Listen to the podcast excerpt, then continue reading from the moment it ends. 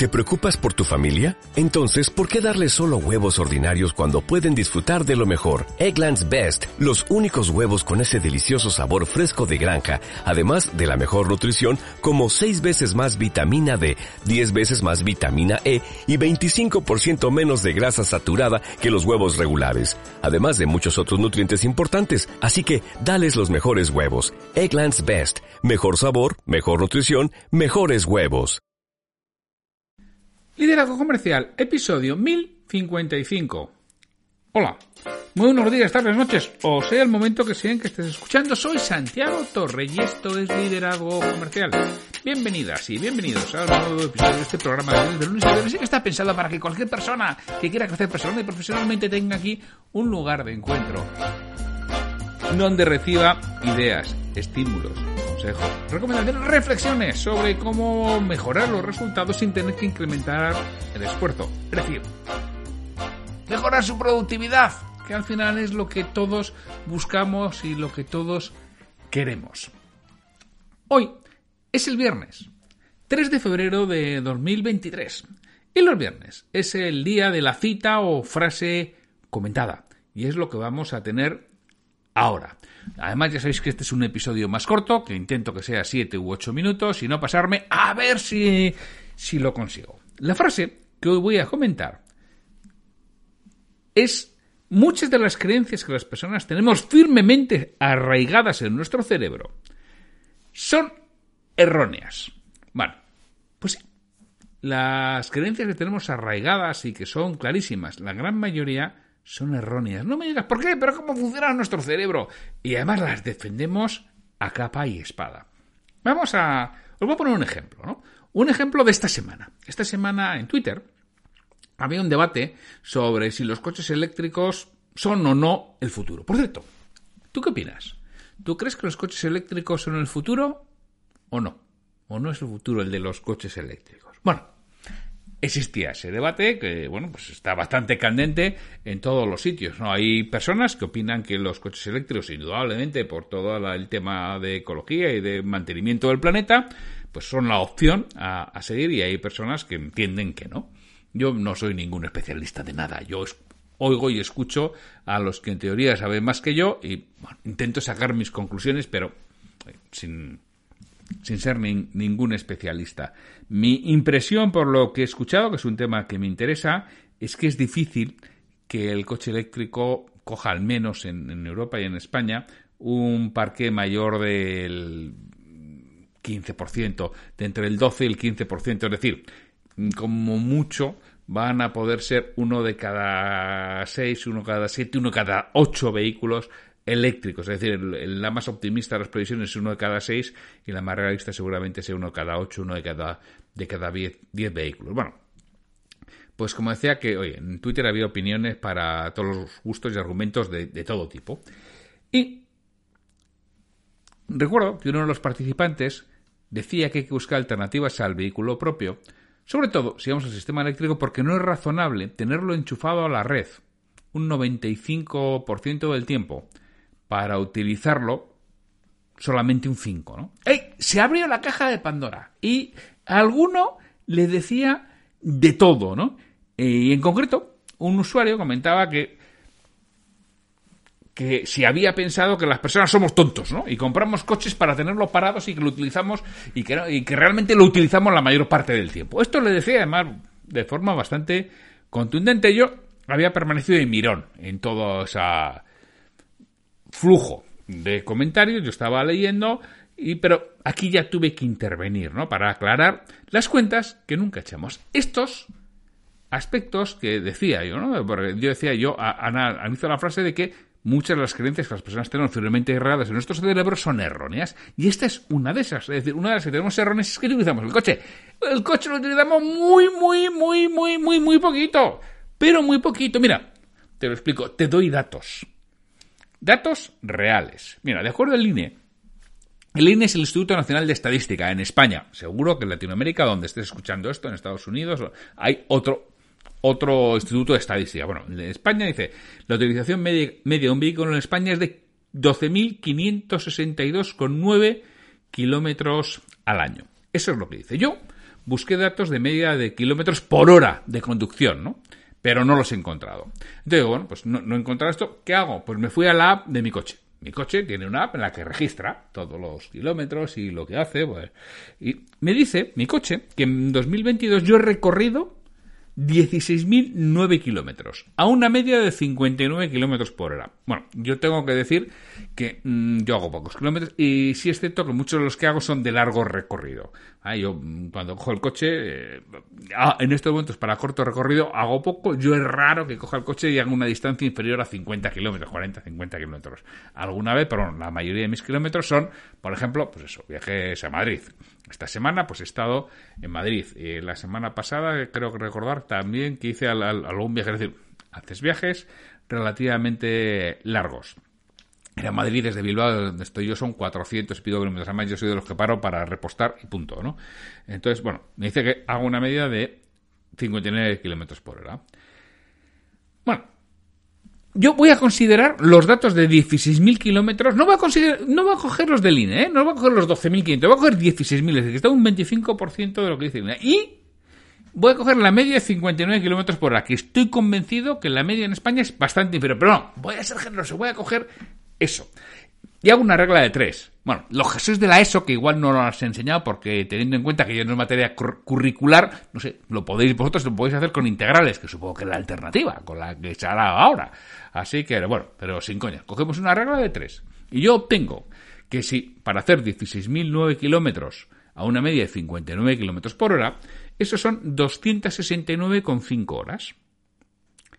El año tiene 24 horas por 365 días, 8.760 horas. Si yo he pasado 269,5, significa que yo he pasado sentado en mi coche el 3,08% de las horas del año. Es decir, mi vehículo ha estado pasado ya redondeando al entero más cercano. Ha estado parado el 97% del tiempo. Y, repito, mi vehículo hace un 25% más de kilómetros que la media en, España. Es decir, si mi vehículo hubiera sido eléctrico, hubiera estado cargando, cargando, no cargando, enchufado a la red, el 97% del tiempo. Personalmente, creo que de cara a la, a la sostenibilidad del planeta, es mucho más racional el pago por uso que mantener un vehículo propio. Y esta es otra falsa creencia. Es que tomamos las decisiones de manera eh, racional. Y así, algunos cambian de coche y aducen, no, es que me sale más, más a cuenta cambiar y comprar uno nuevo que el viejo por, por las averías. Este no ha hecho cuentas nunca. Igual, que lo del cuánto tiempo está parado, este no ha hecho cuentas de lo que le cuesta un, un coche. Y por eso también tiene esa creencia firmemente arraigada y es errónea. Porque ¿cuánto cuesta un coche? Quiero ligar, ¿no? Lo que cuesta un coche con el, el uso del vehículo compartido. Vamos a ver. Vamos a coger el taxi. Un taxi en España vamos a redondear, mm, varía de las ciudades y de, los sitios, pero cuesta un euro por kilómetro. Eso es lo que te cuesta un taxi en España. Pero un euro por kilómetro, ¿en qué se desglosa? Mira, si tú coges el coste del conductor, el coste del conductor de un taxi, lo mismo, otra vez, repito, no es lo mismo para tú propio, que seas tú el dueño, de que tengas un empleado. Pero el coste por conductor, teniendo en cuenta que pueden circular una media de 35 kilómetros hora y seguramente en ciudad me estoy estoy siendo generoso, que será menos, pero si yo cojo a 35 kilómetros hora, el coste de un conductor se va a mover entre los 45 y los 60 céntimos por kilómetro. Es decir, el principal coste de un vehículo son, es el conductor. De un vehículo, de un taxi, es el conductor. El coste de un vehículo, teniendo en cuenta la amortización, el combustible, el seguro, el mantenimiento, las reparaciones, viene a estar entre 0,25 y 0,30 céntimos por kilómetro. Hoy en día. Que depende del tipo de vehículo. Lógicamente no es lo mismo un vehículo de 20.000 euros de compra que de 60.000 euros de compra. Claro, un, vehículo de 60.000 euros de compra seguramente el coste por kilómetro nos vamos a ir a 45 o 50 céntimos. Mientras que un vehículo de 20.000 seguramente nos quedemos en, ahí en los mm, en los veintitantos céntimos o 30 céntimos por kilómetro. Y eso teniendo en cuenta los kilómetros que recorremos, los años de uso, suponiendo que llega al final de vida útil, ya no estoy suponiendo que lo cambies antes, que llega al, final de vida útil, es decir, si hace 15.000 kilómetros al año, no tiene 15 años, 225.000 kilómetros, haces los cálculos y es lo que te sale. dice, no, es que a mí eh, ya me cuesta mucho la avería. Pancho, mira, mira si tienes de averías que solamente de amortización del coche ya tiene 1.500 euros mínimo al año, si no son más. O sea, porque si te dura 15 años, 1.500 euros son 22.500. no, no sé, si tu coche es más, pues mira, solamente de amortización del coche 1.500. Mírate las averías que tienes para el año. Y ahora, pues podemos ir calculando otra, otra serie de aspectos. Entonces, lo que me refiero es que, efectivamente, muchas de las creencias que las personas tenemos firmemente regadas en nuestro cerebro son erróneas. Y fíjate, ahora te voy a decir otra cosa. Eso es una magnífica, una magnífica fuente en qué basar nuestros argumentos para persuadir mejor. Porque cuando desmontas con datos o evidencia las falsas creencias que la otra persona tiene muy arraigada y lo haces importantísimo desde la asertividad, es decir, no te jactas, no te posturas como vencedor, no humillas, tu influencia y poder de convicción crecen de una manera muy, muy importante. Y de esto hablo en la lección 4 del curso Persuabilidad. ¿Te acuerdas que ayer hablaba de él?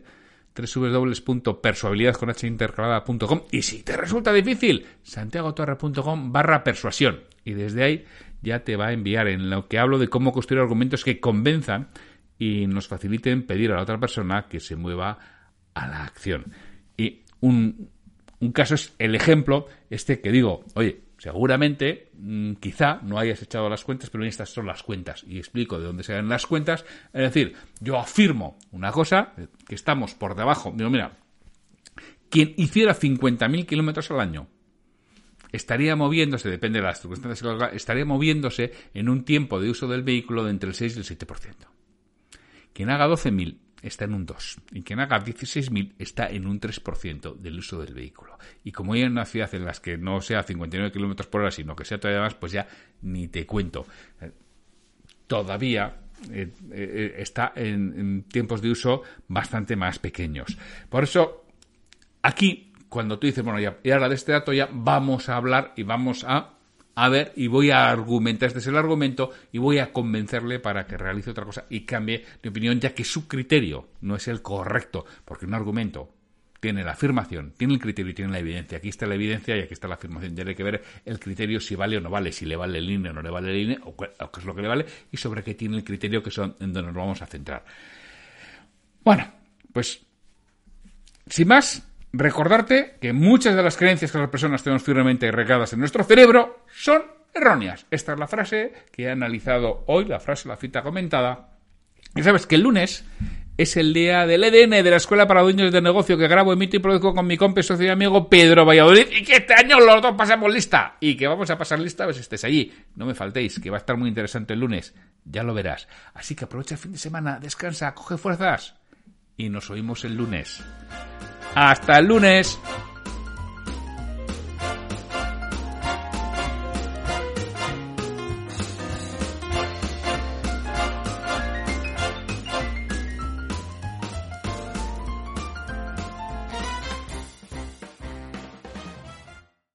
¿No se merece tu familia lo mejor? Entonces, ¿por qué no los mejores huevos? Ahora, Egglands Best están disponibles en deliciosas opciones. Huevos clásicos, de gallina libre de jaula y orgánicos de Egglands, que ofrecen un sabor más delicioso y fresco de granja que le encantará a tu familia. En comparación con los huevos ordinarios, Egglands Best contiene la mejor nutrición como 6 veces más vitamina D, 10 veces más vitamina E y el doble de omega 3 y B12. Solo Egglands Best. Mejor sabor, mejor nutrición, mejores huevos. Visita egglandsbest.com para más información.